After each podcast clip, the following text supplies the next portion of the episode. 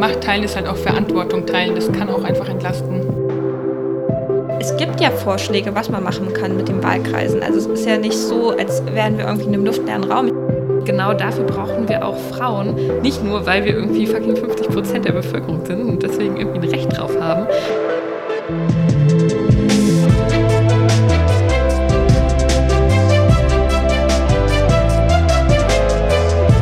Lasst uns mal machen. Der Politik-Podcast aus Brandenburg, Sachsen und Thüringen. Mit Ricarda Buttke, Lucy Hammeke und Laura Wahl. Über das Leben als junge Frauen in der Politik, den aktuellen Geschehen in den Landtagen und allem, was sonst anliegt. Wir haben uns heute vorgenommen, über das Thema Paritätsgesetz und Paritätsgesetze in den Bundesländern zu sprechen. Da gab es nämlich in Thüringen und in Brandenburg in den letzten Jahren ziemlich spannende Ereignisse. Aber bevor wir damit starten, möchte ich euch erstmal noch freudige Nachrichten verkünden, zumindest für uns freudige Nachrichten. Denn die Wahl in Thüringen wurde verschoben. Die Landtagswahl, die eigentlich im Frühjahr stattfinden sollte, findet jetzt im Herbst statt. Das heißt, wir wissen auf jeden Fall, dass wir noch bis zum Herbst gemeinsam diesen Podcast machen können. Denn Laura ist auf jeden Fall noch bis zum Herbst im Landtag, hoffentlich auch darüber hinaus. Aber Laura, vielleicht willst du selber noch was dazu sagen? Ja, wir werden also den Podcast noch fortführen können, ohne dass ein Wahlkampf demnächst schon dazwischen funkt. Er wird definitiv dazwischen funken, weil wir ja auch alle zur Bundestagswahl äh, sicher Wahlkampf machen werden. Aber ähm, das war eine große Diskussion hier in den letzten Tagen in Thüringen. Und auch wir als grüne Fraktion waren einfach der Meinung, dass es im Moment aufgrund dieser außergewöhnlichen Situation ist, super schwierig ist, jetzt den Landtag aufzulösen. Ihr erinnert euch sicherlich alle am 5.2. in Thüringen den Dammbruch und die darauffolgende Regierungskrise. Da haben sich ja alle dazu bekannt, dass es eine Neuwahl geben muss. Und eigentlich wurde der 25. April dafür festgelegt. Aber im Moment, aufgrund der Pandemie, ist es einfach schwierig. Ich finde, dass mit der Bundestagswahl wirklich ein guter Termin gefunden worden ist, weil da sowieso schon alle BürgerInnen wählen, weil definitiv Wahlkampf stattfindet. Aber es wird eben vermieden, dass ein zusätzlicher Wahlkampf stattfindet, der halt immer auch die Gefahr von weiteren Infektionen birgt. Und im Sommer ist auch die Hoffnung, dass da einfach die Infektionszahlen schon ein bisschen runtergehen, dass auch die Impfquote um einiges höher ist. Und deswegen finde ich, ist das angesichts der Pandemie ein sehr angemessener Zeitpunkt. Und ich bin sehr froh, dass sich die Fraktionsvorsitzenden der vier Parteien gestern darauf geeinigt haben. Ich glaube, wir freuen uns auch darüber, zumindest Lucy und ich, dass das wahrscheinlich auch bedeutet, dass wir im Sommer einen richtigen Wahlkampf durchführen werden. Das heißt, wir können Laura dann in Thüringen auch besuchen oh yeah. und mit ihr Wahlkampf machen und vielleicht eine Sonder-Special-Folge Wahlkampf in Thüringen aufnehmen. Mal gucken, ob das was wird. Auf jeden Fall. Ich muss sagen, ich freue mich schon riesig auf Wahlkampf, äh, Bundestagswahlkampf, äh, Wahlkampf in Thüringen. Aber ich glaube, Wahlkampf ist ja auch noch in Mecklenburg-Vorpommern. In Baden-Württemberg wird, glaube ich, noch viel früher gewählt. Ähm, ja, ich habe Lust auf Wahlkampf. Es wird auf jeden Fall ein spannendes Jahr und ich glaube, es ist auch cool, dass im Sommer wahrscheinlich, hoffen wir es, wieder ein etwas normalerer Wahlkampf stattfinden wird unter nicht mehr so krassen Pandemiebedingungen. Aber wir werden es sehen. Wir können, glaube ich, jetzt erstmal nur hoffen. Okay, aber kommen wir zum Paritätsgesetz. Einige von euch werden sicherlich schon mal davon gehört haben. Äh, Anfang des Jahres 2018 brachte nämlich die grüne Fraktion in Brandenburg zum ersten Mal einen Entwurf für ein Paritätsgesetz in einem deutschen Bundesland ein. Aber Laura, vielleicht erstmal an dich die Frage, was heißt überhaupt Parität und Paritätsgesetz? Ja, Parität heißt eigentlich sowas wie Gleichstellung oder auch zahlenmäßige Gleichstellung von Männern und Frauen und es geht darum, dass das Geschlechterverhältnis in den Parlamenten auch das Geschlechterverhältnis der Bevölkerung widerspiegeln sollte. Das ist ja ungefähr 50-50, auch wenn man natürlich dazu sagen muss, dass diese Binarität der Geschlechter eigentlich so wissenschaftlich nicht haltbar ist. Aber das ist ein Aspekt, der tatsächlich Schwierigkeiten bereitet beim Paritätsgesetz, den wir bestimmt nachher noch diskutieren können. Aber Fakt ist einfach, im Moment sind wir super weit weg davon, dass Frauen ansatzweise 50 Prozent in der Politik repräsentiert sind. Und deswegen fordern wir mehr Parität. Und der Landtag in Thüringen und Brandenburg haben deswegen eben Paritätsgesetze erlassen, die das ändern sollten. Aber bisher war das ja echt nicht so erfolgreich. Also sag mal, wie es bei euch ist. Also wir hatten jetzt, ähm, bei uns wurde noch kein Paritätgesetz angenommen. Bei uns wurde auch in der letzten Legislaturperiode ein Entwurf eingebracht ähm, von der Linksfraktion, der abgelehnt wurde. Ähm, und wenn wir uns jetzt die Geschlechterverhältnisse angucken, ist es halt bei uns in Sachsen, uff, ziemlich dunkel. Wir haben irgendwie 27,7 Prozent Frauen und 72,3 Prozent Männer. Ist das ähm, bei euch in den Landtagen sehr viel besser? Also in Thüringen sah es in der letzten Legislaturperiode mega gut aus. Da war ein Frauenanteil von 41 Prozent. Der ist in der letzten Wahl leider gesunken, weil die AfD stärker geworden ist. Und die AfD ist einfach bekanntlich eine Partei, das sind aktuell im Thüringer Landtag bei, ich glaube, 21 Abgeordneten drei Frauen. Die CDU hat 22 Abgeordnete und zwei Frauen oder ungefähr um den Dreh rum. Das heißt, bei den beiden Fraktionen sieht es einfach extrem schlecht aus. Während die rot-rot-grünen Fraktionen einen Frauenanteil von ungefähr 50 Prozent haben und wir als grüne Fraktion ausnahmsweise sogar 80 Prozent. Aber wir sind dann leider so klein, dass wir den Schnitt nicht nach oben reißen. Ja, also bei uns sieht es ähnlich aus. Wir haben ähm, ungefähr ein Drittel Frauenanteil momentan im gesamten Landtag. Und das, was ich aber eigentlich bitter finde, ist, wenn man zurückguckt, zum Beispiel in der letzten Legislatur waren es ein paar Prozentpunkte mehr, da waren es knapp 40 Prozent Frauenanteil im Landtag. Und ich habe nochmal die Zahlen von 1994 rausgesucht und da waren es auch 39 Prozent Frauen im Landtag, also mehr als es jetzt sind, was ich schon krass finde. Bei uns sieht es ähnlich aus, wenn man sich die Fraktionen anguckt. Ähm, also die AfD hat einen sehr, sehr geringen Frauenanteil, die CDU hat, ich glaube, einen etwas höheren Frauenanteil als jetzt in Thüringen bei 15 Abgeordneten drei, vier, vier Frauen, glaube ich. Jetzt bin ich mir gar nicht mehr ganz sicher. Und tatsächlich ist es aber bei uns so, dass die SPD einen total niedrigen Frauenanteil hat. Also die haben, glaube ich, nur eine Handvoll Frauen bei über 20 Abgeordneten. Und das macht dann natürlich auch echt was aus, ähm, wenn sozusagen die stärkste Fraktion im Parlament auch so einen niedrigen Frauenanteil hat. Bei uns Grünen sieht das anders aus. Wir haben sechs Frauen bei zehn Abgeordneten, also sechs zu vier. Ich glaube, Laura, bei euch sieht das sogar noch besser aus in der Grünen Fraktion, oder? Genau, vier Frauen, ein Mann. Also ich glaube, damit sind wir die absolute Ausnahme in Deutschland. Ich denke, dass allein dieser Blick auf die Zahlen eben auch schon zeigt, dass diese Theorie, die manche sagen, die Gleichberechtigung, die wird von ganz allein vorankommen, sich damit widerlegt, weil die Zahlen von Frauen in den Parlamenten, die stagniert in den letzten Jahren bestenfalls, aber eigentlich ist sie gerade eher am Sinken. Auch im Bundestag ging die ja runter, was einfach damit zusammenhängt, dass leider rechte, rechtspopulistische Kräfte stärker werden und die nicht nur nach außen äh, teilweise eine sehr frauenfeindliche Politik vertreten, sondern natürlich auch eine sehr patriarchale Parteistrukturen haben und das wirkt sich leider auf Parlamente als Ganzes aus. Deswegen, und darüber wollen wir eben heute auch reden, es wird nicht von allein passieren, wir brauchen irgendwas, um, um das zu ändern, nur wie und was.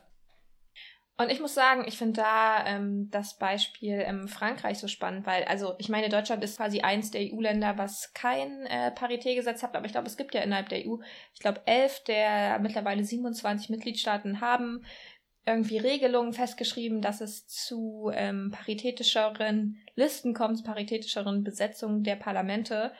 Und ich glaube, in Frankreich ist es so, dass tatsächlich die Parlamente, das sind vor allem ähm, das Europaparlament und die kommunaleren Parlamente, aber korrigiert mich da gerne, äh, Laura und Ricarda. Da ist es so, dass es quasi eine Quotierung gibt und auch ähm, finanzielle, wie nennt sich das? Strafen. Es gibt Strafen, äh, wenn man ähm, quasi die Parität nicht einhält und oder diese Geschlechterquotierung nicht einhält. Und bei den Listen, wo es eben nicht so ist, gerade zu den Nationalversammlungen, zeigt sich sofort, dass es viel, viel, viel, viel weniger ähm, Frauen gibt, die dann da auch vertreten sind. Und ist irgendwie das Paradebeispiel dafür, also damit ist Frankreich als ein Land quasi das Paradebeispiel dafür, dass gesetzliche Regelungen eben etwas bringen. Sie führen zu mehr Repräsentanz von Frauen. Sie bringen definitiv was, aber ich finde es wirklich äh, spannend, auch wenn man sich anschaut, dass eben in den Kommunalparlamenten die Quote eine Steigerung gebracht hat, aber das überhaupt nicht auf das Bundesparlament durchschlägt. Weil äh, manchmal ist ja auch immer wieder der Ansatz, dass man sagt, wir müssen Frauen einfach mehr empowern, mehr Chancengerechtigkeit herbeiführen. Und ich denke, allein schon, wenn es in den regionalen Parlamenten äh, Frauen gibt, die erfahren haben, wie Abgeordnetenarbeit aussieht, die vielleicht auch schon politisch bekannt sind, dann aber trotzdem im Nationalparlament eine Quote von 11 Prozent herrscht, dann zeigt es einfach, dass es nicht automatisch auf andere Ebenen durchschlägt.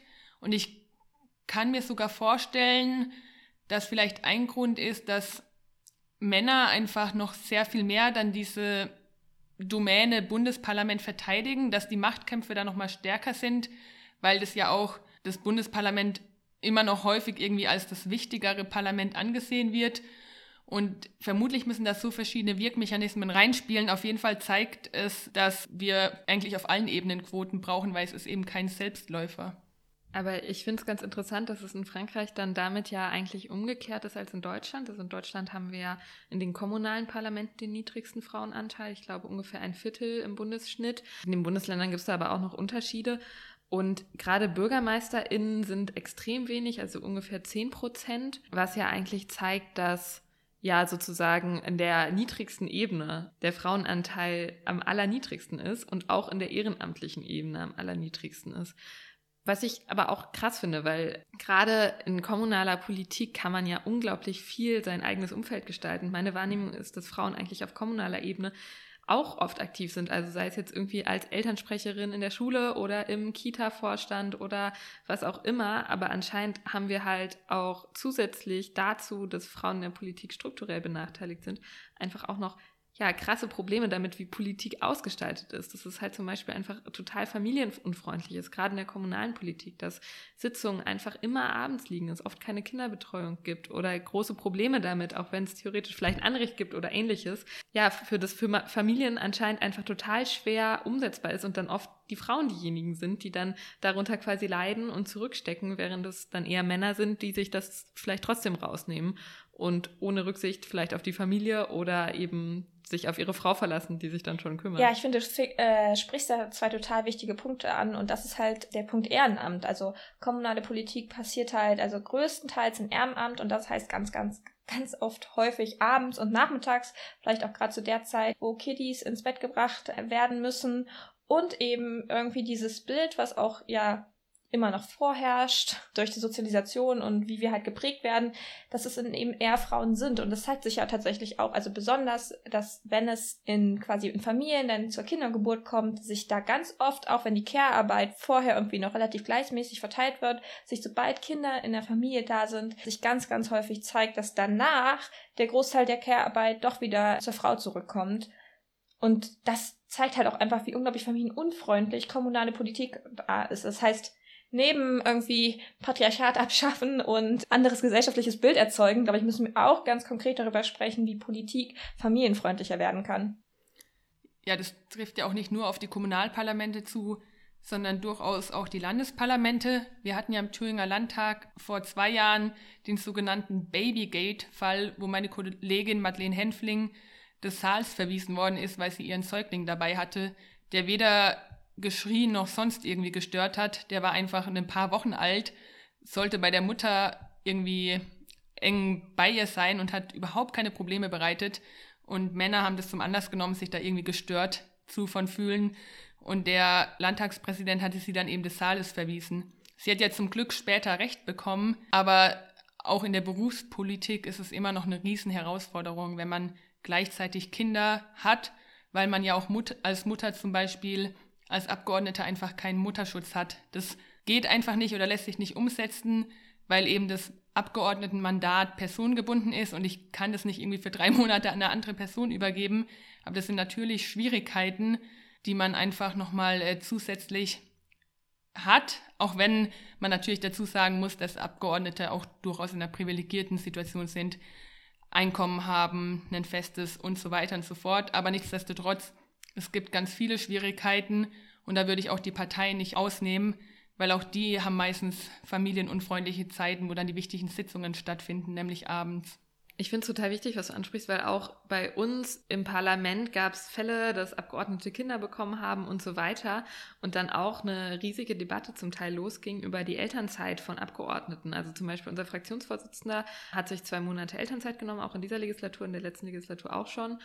Und er hat es halt für sich so gelöst, dass er ähm, einen Teil seiner Diät gespendet hat, um quasi auf den Anteil zu kommen, den man normalerweise in der Elternzeit hat. Also in der Elternzeit hat man ja, kriegt man ja nicht sein volles Gehalt, sondern nur einen Anteil. Und ist dann halt, hat dann zwei Monate lang eben ja, Elternzeit genommen. Aber es ist halt total schwierig, weil halt ja, die Arbeit dann auf anderen Abgeordneten liegt. Und natürlich wollen wir als andere Abgeordnete das denen ermöglichen, aber es ist halt immer ja, eine total schwierige Sache und das schreckt natürlich auch Leute davon ab, in die Politik zu gehen, dass es für sowas zum Beispiel keine Lösung gibt. Und ich finde es auch total wichtig, dass man dabei nicht vergisst, auch wenn wir jetzt darüber reden, wie können wir mehr Frauen in die Politik bringen, auch Männer profitieren davon, wenn mehr Familienfreundlichkeit im Landtag geschaffen wird oder in anderen Parlamenten, in kommunalen Parlamenten, im Bundestag und so weiter. Also das ist ja nicht nur eine Sache, von der Frauen profitieren. Wenn man ehrlich ist, profitieren auch Männer, die irgendwie Lust haben, oder was heißt Lust haben, die irgendwie ihre Verantwortung wahrnehmen und irgendwie einen relevanten Teil der Care-Arbeit zu Hause zum Beispiel übernehmen. Naja, und was ihr auch noch angesprochen habt, ist, dass Parteien halt sehr, sehr relevant sind, weil ich meine, wie kommt man in die Landespolitik, indem man vorher sich halt auch in der Partei ehrenamtlich engagiert hat, ne? Und das ist ja dann auch schon eine Hürde, wenn eben auch Parteien A, familienunfreundlich tagen, aber B, halt auch männlich dominiert sind. Und ich glaube, es gibt, also korrigiert mir, ich glaube, es gibt keine Partei in Deutschland, die auch schon in ihren Mitgliedsstrukturen äh, irgendwie Parität erreicht hat. Also auch wir Grünen, auch wenn wir also einen relativ hohen Frauenanteil haben, sind noch nicht bei 50 Prozent Frauenanteil angekommen. Und also ich weiß nicht, wie es euch ging, aber das war tatsächlich auch einer der Faktoren, weshalb ich irgendwie am Anfang zur Grünen Jugend gegangen bin, anstatt irgendwie zu Altgrün, wie wir es so nett nennen, weil ich irgendwie auch Sorge hatte, so in Runden zu kommen mit sehr vielen alten Herren. Und ich meine, ja, manchmal zeigt sich das ja auch noch in, weiß ich nicht, gerade in auf lokalerer Ebene, dass halt auch Parteien sehr männlich dominiert sind. Und das obwohl wir Grüne ja irgendwie eine sehr feministische Partei sind mit festgeschriebenen Grundsätzen, einem Frauenstatut, ähm, wo drin steht, wie wir Frauen fördern, einer Frauenquote. Und da bin ich unglaublich dankbar für, aber auch wir sind davon echt nicht frei. Genau, ich würde dir voll zustimmen, weil wir sind eine feministische Partei und wir haben super viele feministische Grundsätze, aber auch bei uns in der Partei gibt es einfach noch so viele Baustellen, die natürlich dadurch bedingt sind, dass es in der Gesellschaft Baustellen gibt, aber zum Teil sind es auch Baustellen, an denen wir uns auch an die eigene Nase fassen müssen. Also eben zum Beispiel, dass gerade auf lokaler Ebene die Frauenquote, die wir seit 40 Jahren, ich weiß es gar nicht so genau, seit Gründung der Grünen in Westdeutschland gibt es ja diese Frauenquote. Und zum Teil wird die halt auf lokaler Ebene auch nicht umgesetzt, weil es einfach nicht genug Frauen gibt. Und das ist ein Punkt, über den ich mich ärgere. Aber auf der anderen Seite habe ich zum Beispiel auch schon Sachen erlebt, ich habe mal auf einem Parteitag dagegen gesprochen, dass die Redeliste geöffnet wird. Also das heißt, bei uns auf Parteitagen ähm, in der Partei ist es so, dass immer eine Frau spricht und dann ein offener Platz, also wo dann ein Mann sprechen kann. Also dass quasi im Prinzip immer abwechselnd Frauen und Männer sprechen. Und wenn keine Frau mehr da ist, um zu sprechen, oder was ist, wenn keine Frau mehr da ist, Frauen sind natürlich anwesend schon noch, aber wenn keine Frau sich mehr zu Wort meldet, sondern nur noch Männer, wird darüber abgestimmt, ob in diesem Einzelfall jetzt Männer äh, reden dürfen, obwohl es keine Frauen mehr gibt, die da zu dem, zu dem Tagesordnungspunkt oder zu dem Thema reden wollen. Und das ging mir mal richtig auf die Nerven, weil auf einem Parteitag war das irgendwie ständig so, dass es keine Frauen mehr gab, die zu dem Punkt sprechen wollten. Und dann war das halt irgendwie so eine Art, ja, okay, jetzt stimmen wir wieder darüber ab, ob jetzt Männer reden dürfen. Und eigentlich war es gar keine richtige Abstimmung, sondern mehr nur eine Bestätigung. Also es gab keine Debatte darüber. Es war einfach so, okay, natürlich können jetzt irgendwie Männer reden, auch wenn Frauen nicht reden wollen. Und dann habe ich irgendwann am Abend mal dagegen geredet und gesagt, ey, ganz ehrlich, wir hatten jetzt so viele Tagesordnungspunkte, wo fast nur Männer gesprochen haben. Und es geht mir total auf die Nerven. Wir sind eine feministische Partei. Wir sagen, wir wollen, dass hier die Hälfte der Redezeit den Frauen zusteht, dass die Hälfte der Perspektive eine weibliche ist, weil das unser Anspruch ist. Und wir setzen uns einfach heute nicht um. Und das war aber für mich eine total krasse Erfahrung, weil halt auch Männer, während ich diese Rede gehalten habe, reingepöbelt haben, geschrien haben, ja, dann melde dich doch einfach zu Wort und so weiter. Erstens dachte ich mir so, lol, okay, ich glaube, ich war die Frau heute, die am meisten inhaltliche Reden gehalten hat. Aber das ist auch gar nicht der relevante Punkt, sondern selbst wenn sich dann halt keine Frau zu äh, Wort meldet, dann ist es vielleicht auch mal an Seiten der Männer der Fall, dass man einfach mal sagen muss, okay, dann ist es so, dann ist die Debatte über diesen Punkt jetzt halt beendet und ich versuche vielleicht aktiv Frauen zu fördern und ihnen dieses Thema nahezubringen, damit wir eine Debatte über dieses Thema führen können, bei der alle Perspektiven gehört werden.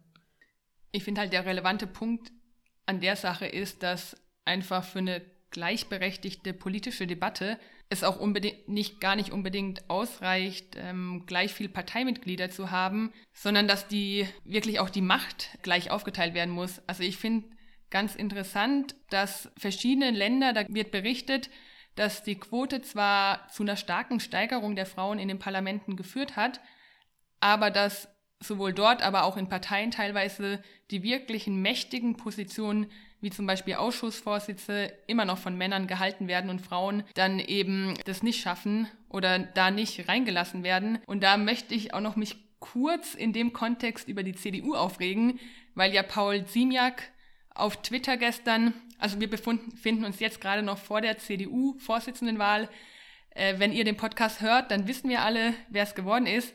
Auf jeden Fall hat Paul Simiak, der Generalsekretär, gestern gemeint, ja, die CDU wäre ja eine total vielfältige Partei und hinter den Parteivorsitzbewerbern, da stehen ja auch ganz viele kompetente Frauen, die die mit dem Team haben.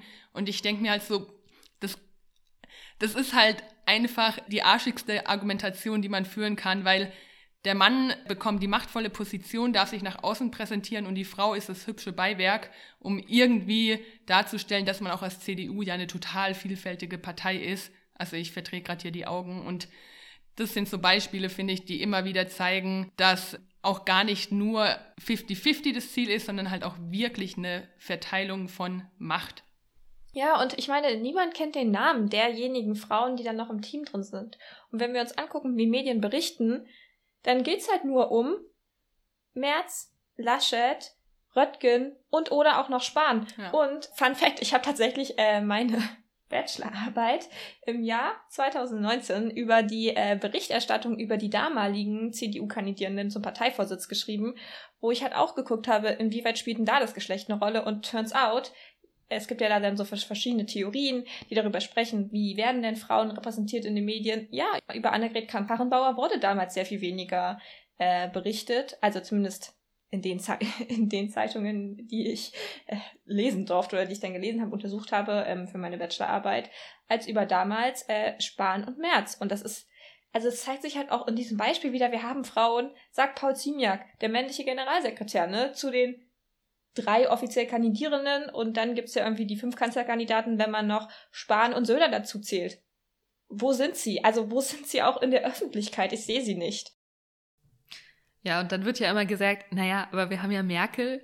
Und ja, ich meine, schön, dass wir eine Bundeskanzlerin haben. Ich freue mich wirklich drau äh, drauf, drüber. ist ja schon fast mein ganzes Leben, wenn man ehrlich ist.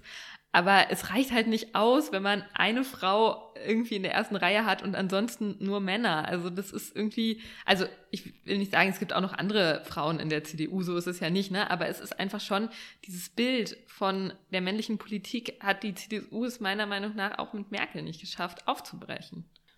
Und es ist auch sehr interessant, sich anzuschauen, wie eigentlich über Frauen, wie zum Beispiel Merkel und andere, die in der Öffentlichkeit stehen, berichtet wird ich habe neulich eine Analyse gelesen, die mir ein bisschen die Augen geöffnet hat. Und zwar hieß es, wenn ihr euch mal anschaut, wie tritt Ursula von der Leyen eigentlich auf, wie tritt Merkel auf, die haben immer diese Hosenanzüge an.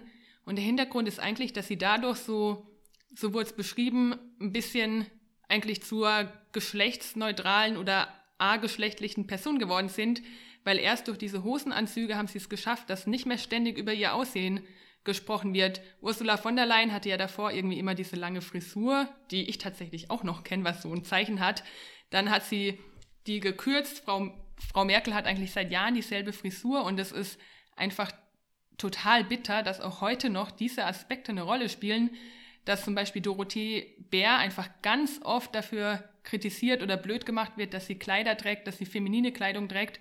Und das sind so Punkte, wo wir eigentlich längst drüber hinweg sein sollten, aber es halt immer wieder Diskussionen auslöst und auch zeigt, warum wir uns diesem 50-50-Verhältnis nähern müssen und wir einfach immer noch eine strukturelle Diskriminierung an ganz vielen Punkten von Frauen haben. Wir sind jetzt schon in einer super spannenden Debatte, was Frauen so in der Politik erleben und wieso das Verhältnis von Frauen und Männern in der Politik ist und so weiter und so fort. Wir hatten auch schon in unserer ersten Folge mal darüber gesprochen, was wir insbesondere als junge Frauen in der Politik erlebt haben, auch im Vergleich zu äh, Männern und so weiter. Und was mir immer wieder auffällt und was uns damals auch aufgefallen ist, ist, dass ja, wir einfach in der Politik mehr Heterogenität brauchen, mehr verschiedene Perspektiven und genau dafür brauchen wir auch Frauen. Nicht nur, weil wir irgendwie fucking 50 Prozent der Bevölkerung sind und deswegen irgendwie ein Recht drauf haben, sondern auch, weil es einfach andere Perspektiven mit reinbringt, wenn Parlamente heterogener sind. Oder was denkt ihr?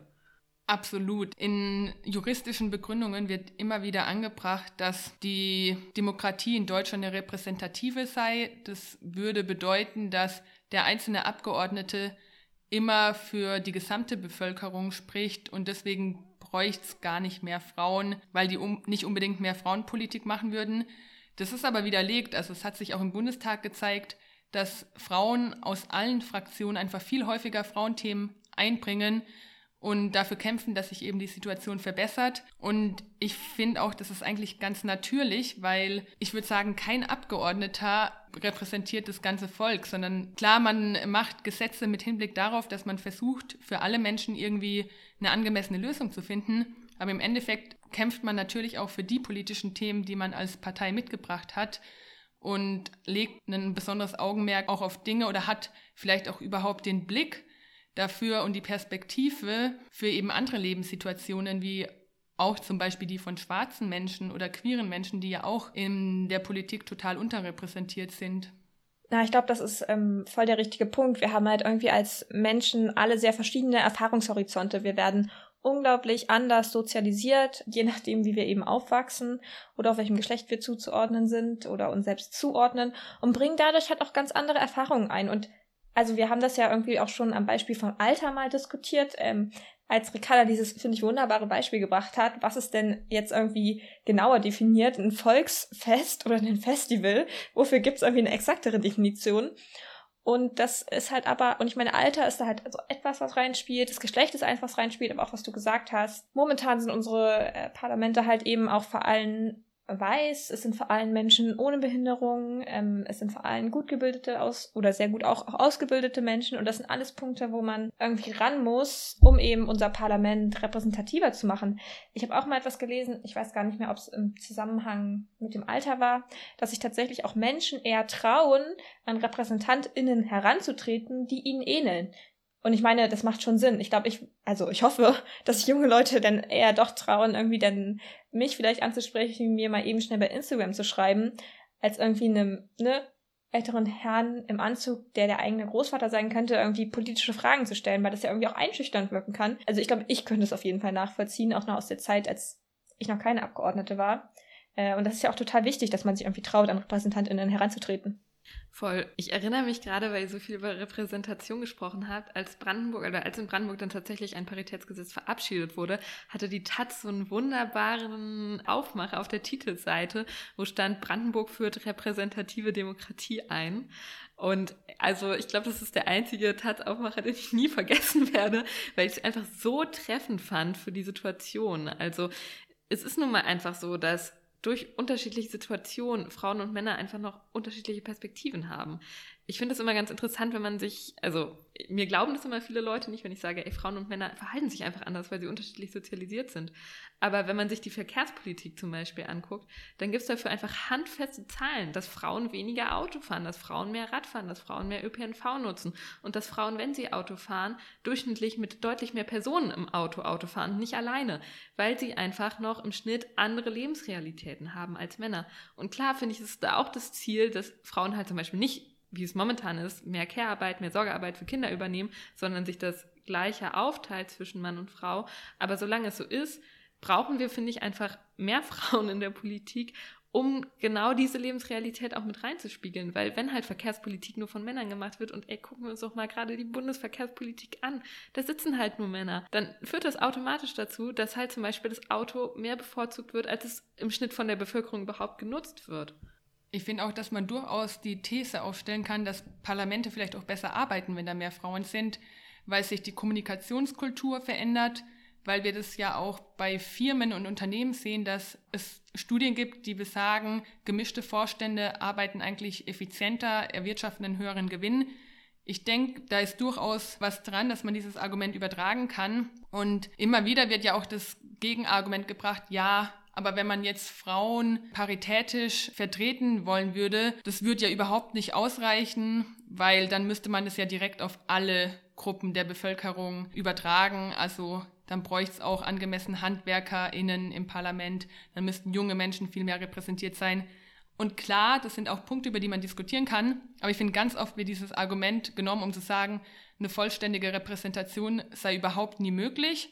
Und es mag vielleicht auch sein, aber anstatt, dass wir Minderheiten gegeneinander ausspielen oder unterrepräsentierte Gruppen eben gegeneinander ausspielen, sollten wir doch lieber anfangen bei einer Gruppe, wo es schon eine Idee gibt, wie man das verbessern kann, dort anzusetzen und zusätzlich dazu eben ganz viele verschiedene Maßnahmen in Angriff nehmen, um allgemein die Diversität im Parlament einfach zu erhöhen. Weil das allgemeine deutsche Parlament ist weiß, mittelalt und studiert und es ist einfach nicht divers. Voll. Und ich finde auch, du hast jetzt gesagt, wir müssen irgendwie Minderheiten nicht gegeneinander ausspielen, aber gerade Frauen sind ja keine Minderheit, sondern eigentlich eine Mehrheit. Also ja. in Brandenburg wohnen 51 Prozent Frauen und nur 49 Prozent Männer. Also hey, hätten wir eigentlich sogar Anrecht auf 51 Prozent der Plätze im Parlament.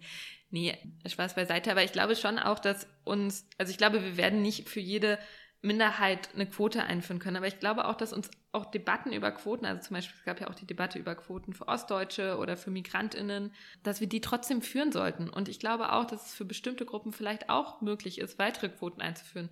Wenn auch nicht für jede Minderheit, die es gibt. Aber ich bin da echt großer Fan davon, weil ich habe echt das Gefühl, das bringt uns weiter. Also ich habe auch das Gefühl, das bringt unsere Partei auch deutlich weiter, dass wir eben eine Frauenquote haben. Und bei uns ist es ja auch, also innerhalb unserer Partei und bei der Grünen Jugend ist es nochmal ein bisschen anders, sieht diese Frauenquote auch anders aus als in den Paritätsgesetzen, auf die wir nachher noch zu sprechen kommen, dass wir eben mindestens 50 Prozent Frauen haben und in der Grünen Jugend mindestens 50 Prozent Frauen Intertranspersonen, aber halt keine feste Männerquote. Und genau, das führt halt bei uns, finde ich, echt dazu, dass wir Frauen aktiv fördern. Ja, ich finde, das ist eine wunderbare Überleitung, dass wir uns mal anschauen, wie die Paritätsgesetze in Brandenburg und Thüringen eigentlich ausgestaltet waren, weil tatsächlich hat sich da gezeigt, dass weitere Gruppen, dass es da durchaus rechtliche Schwierigkeiten hat. Also ich stelle einfach mal kurz vor, in Thüringen wurde von der rot-rot-grünen Koalition das Paritätsgesetz in der letzten Legislaturperiode aufgestellt und die Regelung, die man gefunden hatte, war, dass immer abwechselnd Frauen und Männer auf der Landesliste vertreten sind. Das heißt, dass wirklich auch eine 50-50-Quote festgeschrieben worden ist. Und das war noch eine Diskussion, aber für uns Grüne wäre die Konsequenz eventuell gewesen, dass tatsächlich unsere Mindestquotierung gar nicht mehr gilt. Also ich bin ja über Listenplatz 6, das heißt einen offenen Platz reingekommen. Es hätte gut sein können, dass mit dem neuen Paritätsgesetz wir da als Partei sozusagen sogar Rückschritte gemacht hätten.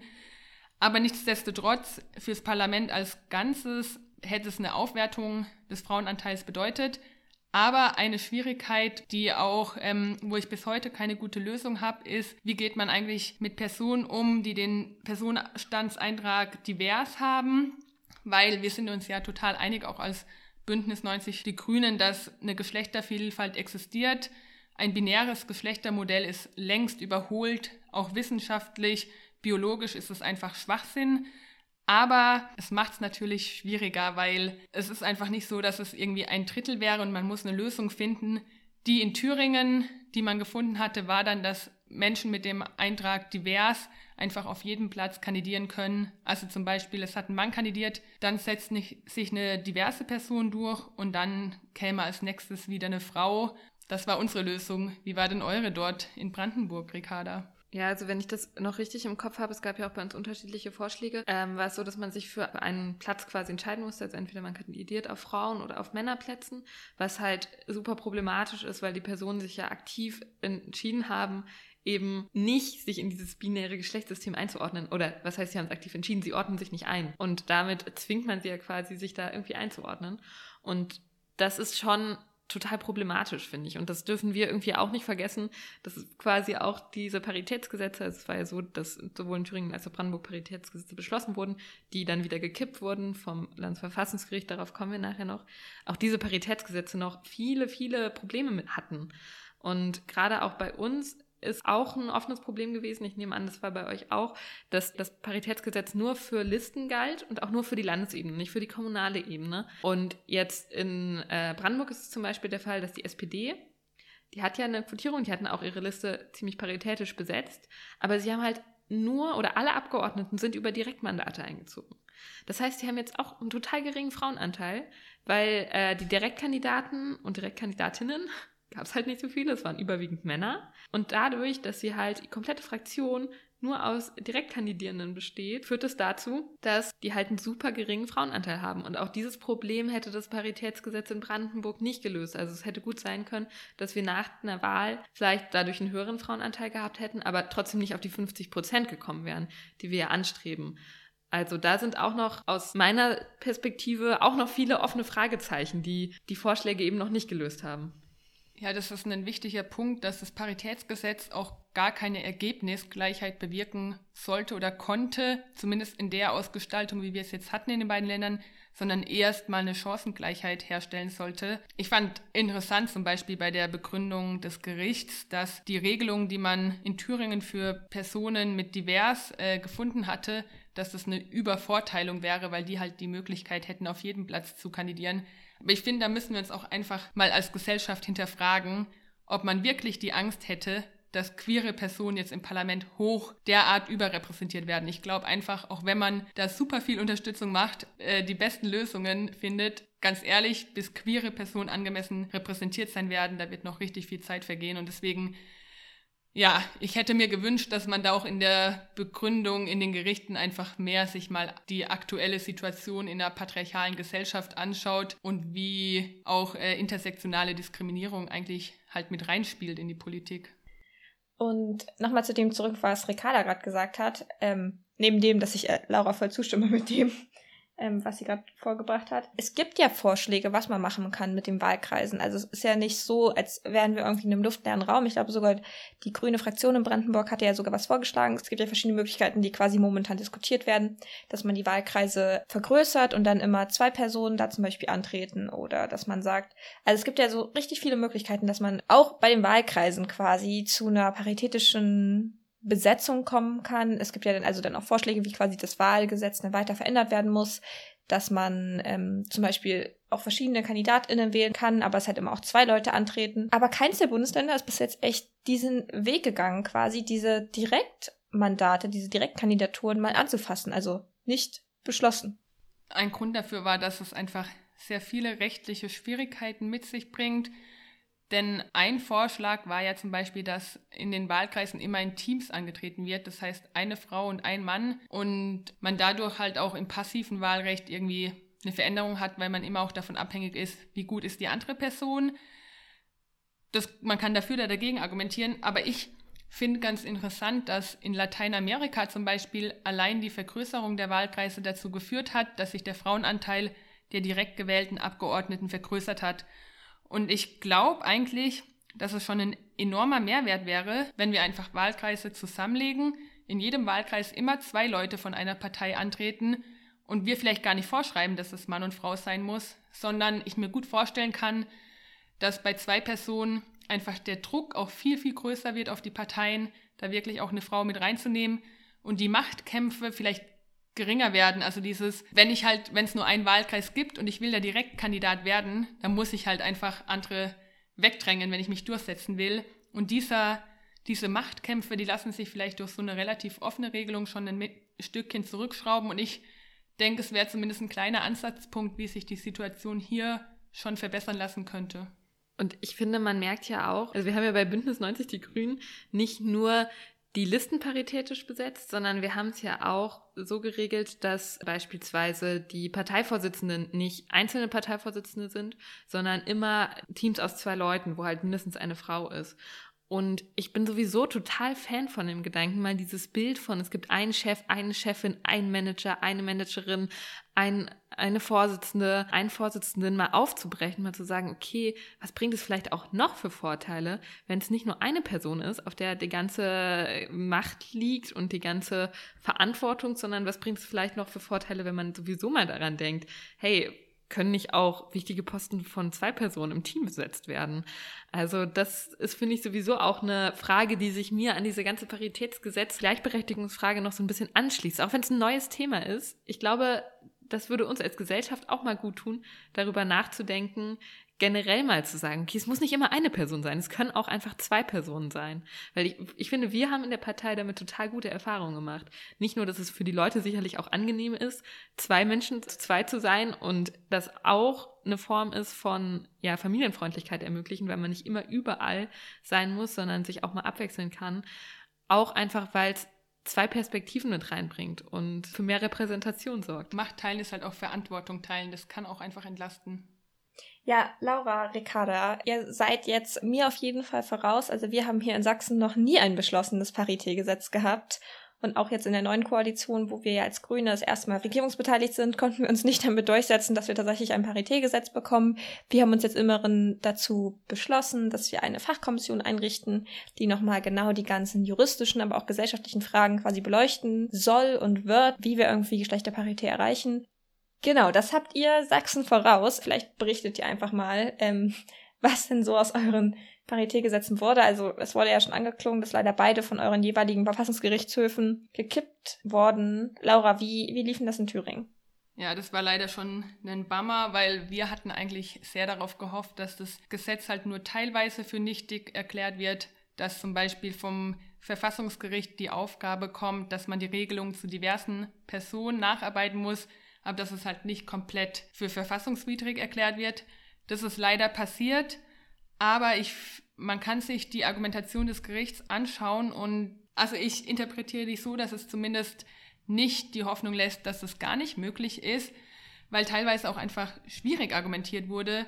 Zum Beispiel war eine ganz elementare Argumentation, dass die Freiheit und Gleichheit der Wahlen halt, also dieser ganz wichtige Grundsatz in in den Verfassungen dadurch nicht mehr gegeben wäre und dem Wähler oder der Wählerin auch die Möglichkeit genommen wurde, durch die Stimme auch für eine feministische oder eher weniger feministische Politik abzustimmen. Also ein Argument der Richterinnen war wirklich, wenn ich Frauen fördern möchte, dann wähle ich halt irgendwie, kann ich Parteien wählen, die da schon quotieren oder wenn es nicht so wichtig ist, eben nicht.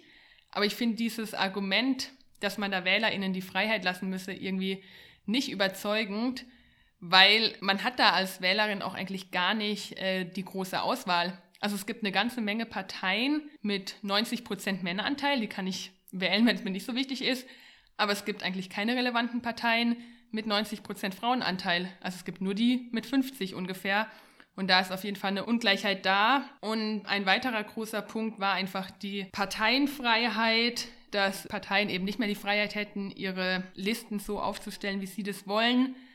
Aber ähm, das Spannende an Thüringen ist auch, dass das Verfassungsgericht nicht einheitlich abgestimmt hat. Das heißt, sechs von neun Richterinnen haben das Paritätsgesetz gekippt, aber drei Richterinnen haben Sondervoten abgegeben. Das heißt, die haben eine ganz andere Einschätzung abgegeben. Und die Richterin Heselmann zum Beispiel hat eben auch gesagt, diese Parteienfreiheit und die Freiheit der Wahl, das sind nicht übergeordnete Grundrechtssätze, sondern die stehen mindestens auf derselben Stufe wie eben die Gleichstellung. Und Artikel 2 der Thüringer Verfassung sagt ganz klar, die Gleichstellung von Männern und Frauen ist mit wirksamen Maßnahmen auch durchzusetzen. Und wenn man äh, sich anschaut, dass es da eben enorme Unterschiede noch gibt, wie Gleichstellung verwirklicht ist, zieht sie den Schluss, dass man auch dieses Paritätsgesetz auf jeden Fall für verfassungskonform erklären könnte und man höchstens einzelne Sachen ändern, wie zum Beispiel, dass man eine Karenzzeit mache, dass man reinschreibt, dass dieses Paritätsgesetz erst in der übernächsten Legislatur wirkt, damit eben Parteien, die bisher einen sehr geringen Frauenanteil auch innerhalb ihrer Mitgliederstrukturen haben, die Möglichkeit bekommen, überhaupt noch genug Frauen anzusprechen, um eben bei dieser Wahl nicht einen großen Nachteil zu haben. Und ein letzter Satz noch dazu. Auch Licht und Petermann, also zwei weitere RichterInnen, haben zum Beispiel gesagt, dass die Mehrheit des Gerichts die tatsächlich existierende strukturelle Diskriminierung von Frauen in der Politik einfach komplett verkenne und dass man, wenn man das ernst genommen hätte, zu einem anderen Schluss gekommen wäre. Und sehr, sehr spannend ist auch, dass von den neuen RichterInnen zwei Frauen waren. Diese zwei Frauen haben das Gesetz nicht für verfassungswidrig erklärt, sondern es waren äh, tatsächlich die männlichen Richter. Und das ohne dass ich jetzt da die Kompetenz absprechen will, finde ich, wirft es schon auch nochmal die Frage auf, ob es nicht sowas wie Vetorechte braucht, weil es halt einfach schwierig ist, dass ähm, Männer darüber bestimmen und der Meinung sind, ja, die Gleichstellung, die ist jetzt nicht so wichtig, ähm, es braucht da keine weiteren Maßnahmen. Also das ist durchaus ein Punkt, finde ich, den man sehr, sehr kritisch diskutieren sollte. Also bei uns war die Grundstruktur der Argumentation ähnlich, mit der ähm, das Paritätsgesetz abgelehnt wurde. Und bei uns war es aber tatsächlich so, dass alle RichterInnen das Paritätsgesetz, also quasi, das war ein einstimmiger Beschluss, anders als in Thüringen. Und was ich aber ja, in der Situation, also ich wiederhole jetzt einfach nicht nochmal Lauras Argumentation, ich glaube, das war schon relativ umfassend, aber was ich in dieser Argumentation auch total krass fand, ist, wir haben in Brandenburg eine ähnliche Formulierung wie in Thüringen. Also in unserer ähm, Verfassung steht, Frauen und Männer sind gleichberechtigt. Das Land ist verpflichtet für die Gleichstellung von Frau und Mann in Beruf, öffentlichem Leben, Bildung und Ausbildung, Familie sowie im Bereich der sozialen Sicherung durch wirksame Maßnahmen zu sorgen. Und ey, wir schaffen es einfach nicht. Ne? Also wir hatten 1994 einen höheren Frauenanteil als jetzt. Da gab es dieses Bundesland erst vier Jahre. Und jetzt irgendwie 26, 27 Jahre später haben wir niedrigeren Anteil. Und was sollen wir denn machen? Also das ist eine wirksame Maßnahme. Es wurde eine wirksame Maßnahme vorgeschlagen. Und bisher haben wir offensichtlich keine wirksamen Maßnahmen. Und genau, bei uns ist halt, war dann auch der Punkt groß, man müsste die Verfassung ändern, man muss es in die Verfassung reinschreiben. Aber eine Verfassung ändern braucht halt zwei Drittel der Abgeordneten im Parlament. Das ist echt nicht so leicht. Ich weiß nicht, wie es da bei euch in den Bundesländern aussieht, aber ich glaube, bei uns ist selbst in der Koalition wahrscheinlich mit der CDU nicht wirklich eine Verfassungsänderung in dem Punkt machbar. Und dann hätten wir noch die Freien Wähler dazu, die da, glaube ich, naja, ich weiß es gar nicht so genau, die haben sich noch nie so, naja, doch, die sind da schon, glaube ich, ganz schön anti und auch kein Fan von einem Paritätsgesetz.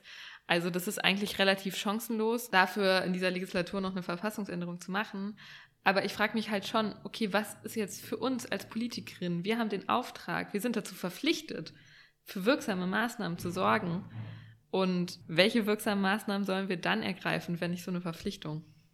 Genau, erstens, wir haben den Auftrag, irgendwie auch durch Gesetze darauf hinzuwirken, ich glaube, ganz zentral ist, dass wir auch unsere Stimme als PolitikerInnen nutzen, um darauf aufmerksam zu machen, dass wir Gleichstellung nicht erreicht haben innerhalb der Gesellschaft, dass strukturelle Diskriminierung besteht, weil ich denke, dass die Erklärung des Gerichtes, also die unterschiedlichen Entscheidungen, zu denen die gekommen sind, auch damit zusammenhängt, wie sehr erkennt man das eben an, dass es Ungleichheiten gibt, oder ist man der Meinung, alle Menschen hätten eigentlich die gleiche Chancen? Weil wenn man bei zweiterem ist, dann kommt man natürlich zu dem Fazit, dass der Grundsatz der Freiheit der Wahl jetzt nicht durch irgendwas anderes eingeschränkt würde, werden darf. Aber auch hier, finde ich, muss man einfach beachten, dass es bereits ganz massive Beschneidungen der Wahlrechtsfreiheit gibt, wie zum Beispiel, und darauf haben auch die RichterInnen in ihren Sonderboten darauf hingewiesen, wir haben eine Sperrklausel, die macht eine Menge Stimmen unwirksam, also diese 5%-Klausel, die man braucht. Wir haben ein Mindestwahlalter, das schließt super viele Menschen überhaupt davon aus, die Stimme abgeben zu dürfen. Und juristisch gesehen kann man durchaus argumentieren, dass diese beiden Bestimmungen weitaus eingriffsintensiver wären als eine paritätische Regelung, die dafür sorgt, dass die Landeswahllisten abwechselnd besetzt sind. Das finde ich tatsächlich eine super spannende Diskussion. Und zwar auch in dem Zusammenhang mit dem, was Ricarda gerade gesagt hat. Was sollen wir denn als Politikerinnen dann tun? Und also vielleicht ziehe ich gerade eine total seltsame Parallele, aber natürlich geht es darum, dass wir irgendwie in unseren Parteien familienfreundlichere Sitzungszeiten schaffen, Kinderbetreuung schaffen, dass wir als einzelne Politikerinnen Vorbild sind, dass wir mit empowern, dass wir anderen jungen Leuten irgendwie helfen, anderen Frauen helfen, in solche Ämter zu kommen. Aber ganz ehrlich, ich ziehe hier gerade echt die Parallele zu, wie bekämpfen wir die Klimakrise. Machen wir es dadurch, dass wir jetzt jede einzelne mehr Radfahren und so wichtig Radfahren ist oder machen wir es, indem wir große systemische Veränderungen anstoßen, indem wir den Kohleausstieg beschließen und schnell durchziehen, indem wir unser Verkehrssystem total neu aufbauen, indem wir auch in die Agrarförderpolitik zum Beispiel reingucken. Und das ist irgendwie genau hier auch die Parallele. Natürlich ist es absolut richtig und wichtig, dass jede einzelne von uns irgendwie mehr tut für Parität, zum Empowerment von anderen Frauen. Aber ganz ehrlich, im Endeffekt brauchen wir strukturelle Veränderungen durch ein Gesetz durch eine Quote. Davon bin ich persönlich überzeugt. Ich finde, so absurd der Vergleich vielleicht im ersten Moment klingt, es ist ein total berechtigter und gerechtfertigter Vergleich, weil ich glaube, was ja auch oft ein Problem ist, ist, dass ja so Argumente kommen wie, naja, die Männer waren einfach qualifizierter, die Frauen waren nicht gut genug, es strengt euch doch mal an, so nach dem Motto und es dann so krass auf eine individuelle Ebene geschoben wird. Aber ich denke mir halt oft, so ganz ehrlich, Frauen machen im Schnitt ein besseres Abitur, wir sind irgendwie die Hälfte der Bevölkerung, wir sind hier nicht dümmer als Männer. Es ist doch einfach offensichtlich, dass es ein strukturelles Problem ist und kein individuelles Problem. Und dadurch, dass es aber oft in Diskussionen mega auf eine persönliche und individuelle Ebene gehoben wird und einfach gesagt wird, naja, die Frau war halt einfach nicht qualifiziert genug, deswegen wurde jetzt der Mann gewählt. Aber wir sind doch eigentlich alle gleichberechtigt und alle hatten die gleichen Chancen. Und es wird aber einfach immer gesagt. Und das kann ja nicht immer stimmen. Also klar gab es sicherlich mal Fälle, wo ein Mann gewählt wurde, äh, weil der Mann kompetenter war. Aber eigentlich ist es doch so, dass sich mal auch Männer fragen müssten, okay, sitze ich jetzt eigentlich hier, weil ich irgendwie ein Mann bin oder sitze ich hier, weil ich kompetent genug bin? Weil einfach diese strukturelle Ungleichheit so groß ist. Ganz genau. Und ich finde, man muss eben Kompetenz auch immer im Kontext betrachten, weil wer bestimmt eigentlich, was hier die Kriterien für Kompetenz sind? Also ist es ich kann mich durchsetzen, ich bin äh, super fleißig und kann ewig lang arbeiten. Das sind Rahmenbedingungen, die in der Politik vorausgesetzt werden und die als gegeben angenommen werden, die aber eigentlich Regeln sind, die historisch gesehen von Männern geschaffen worden sind, weil Männer einfach Politik und die Demokratie definiert haben. Das war jetzt gar nicht extra, also das war kein schlechter Gedanke dahinter, das hat sich einfach so entwickelt, weil halt Männer auch damals schon die Macht hatten. Und ich finde, da muss man immer wieder auch kritisch hinterfragen, ist es gerade alles ganz natürlich, wie es abläuft, oder hat die Chance, dass mehr Frauen in der Politik sind, birgt es eben auch die Chance, dass sich manche Sachen ändern, dass Abläufe familienfreundlicher werden, dass der Kommunikationsstil ein ganz anderer wird, dass zum Beispiel auch leise und introvertierte Menschen wahrgenommen und gehört werden, weil die vielleicht ganz, ganz, ganz wichtige Sachen zu sagen haben, die von den lauten Menschen einfach andauernd übertönt werden. Also das sind Punkte, die für mich absolut Lucy beipflichten lassen, warum es eben die strukturelle Änderung braucht und Empowerment allein nicht ausreichen wird. Ja, und ähm, wir haben jetzt ich glaube, dass wir so lange darüber diskutiert haben, zeigt, wie sehr uns dieses Thema auch beschäftigt und wie viele Facetten es gibt. Die Geschichte zu Paritätsgesetzen ist sicherlich noch nicht fertig geschrieben, denn auch vor dem Bundesverfassungsgericht wird es in nächster Zeit dazu vermutlich auch Entscheidungen geben. Hier in Thüringen wollen wir definitiv in der nächsten Legislaturperiode, also zumindest wenn wir als Bündnisgrüne stark vertreten sind, wenn es vielleicht sogar zu einer rot-rot-grünen Koalition wiederkommt, dann werden wir das Thema nochmal aufgreifen und versuchen, eine rechtssichere Lösung zu finden. Und deswegen bin ich sehr gespannt und hoffe auch, dass andere Bundesländer diesen Weg weitergehen werden. Denn was auf keinen Fall passieren darf, ist, dass durch diese beiden Urteile von eventuell eher strukturkonservativen Verfassungsgerichten jetzt alle der Meinung sind, auf Ewigkeiten könne man hieran nichts mehr ändern. Genau, ich glaube, das ist total wichtig, was du ansprichst, weil ich glaube, wir dürfen in dem Punkt auf keinen Fall die Hoffnung verlieren. Auch wenn jetzt diese beiden Paritätssätze vom Verfassungsgericht weggeurteilt wurden, also äh, quasi nicht durchgekommen sind vom Verfassungsgericht, komische Formulierung, ist es ja trotzdem so, dass das Thema politisch auf jeden Fall relevant bleibt und politisch Politikerinnen, aber auch Politiker daran arbeiten und sich Lösungen überlegen, wie kann man das durchsetzen. Ich meine, wir haben dieses, dieses Jahr Bundestagswahl. Klar werden wir viel über Corona sprechen, wir werden auch viel über die Klimakrise sprechen, aber hey, lass uns doch auch einfach mal über Gleichberechtigung sprechen und das zu einem Wahlkampfthema machen und wie man da vielleicht auch auf Bundesebene weiterkommt, weil weil ganz ehrlich, im Bundestag ist der Frauenanteil noch niedriger als in vielen Landesparlamenten. Deswegen würde ich sagen, wir kommen jetzt einfach mal zu einem Schluss und das Thema geht auf jeden Fall weiter. Vielleicht gibt es nochmal irgendwann einen Punkt, aber Lucy will noch was sagen. Genau, ich dachte mir, für den ähm, Schluss ist das vielleicht gar nicht so schlecht. Ich habe ja schon in der letzten Folge erzählt, dass ich hier ähm, Postkarten mit jeder Menge feministischen Sprüchen drauf habe. Und ich muss die eine Postkarte einfach die ganze Zeit anstarren. Darauf steht nämlich geschrieben, wir sind nicht hier, weil wir Gesetze brechen, sondern weil wir sie machen wollen. Und das ist ein Zitat von Emmeline Pankhurst, eine der ähm, britischen ja, Frauenwahlrechtskämpferinnen. Also sie war quasi eine der Suffragettes in Großbritannien, die für das Frauenwahlrecht gekämpft haben, Anfang des 20. Jahrhunderts. Und ich finde, das ist ein sehr, sehr motivierender Satz. Wir sind hier, um Gesetze zu machen, auch als Frauen. Voll. Das haben wir drei auf jeden Fall vor, vielleicht auch noch viele weitere. Falls es noch Themen gibt, die euch interessiert, wo ihr denkt, ey, darüber würde ich voll gerne eine Podcast-Folge hören, schreibt uns das doch einfach. Oder wenn ihr sonstiges Feedback habt, schreibt uns auf Social Media, schreibt uns eine Mail oder nehmt einen Stift in die Hand und schreibt uns einen Brief. Auch darüber freuen wir uns immer. Unsere Adressen sind natürlich überall im Internet zu finden. Wir freuen uns über eure Zuschriften, über Feedback, über Themenwünsche und dann würde ich sagen, wünsche ich euch mal noch noch eine gute Woche, einen guten Wochen, warte mal. Freitag wird es veröffentlicht. Ein gutes Wochenende. Und viel Spaß. Schlaft euch aus. Bye, bye. Tschüss.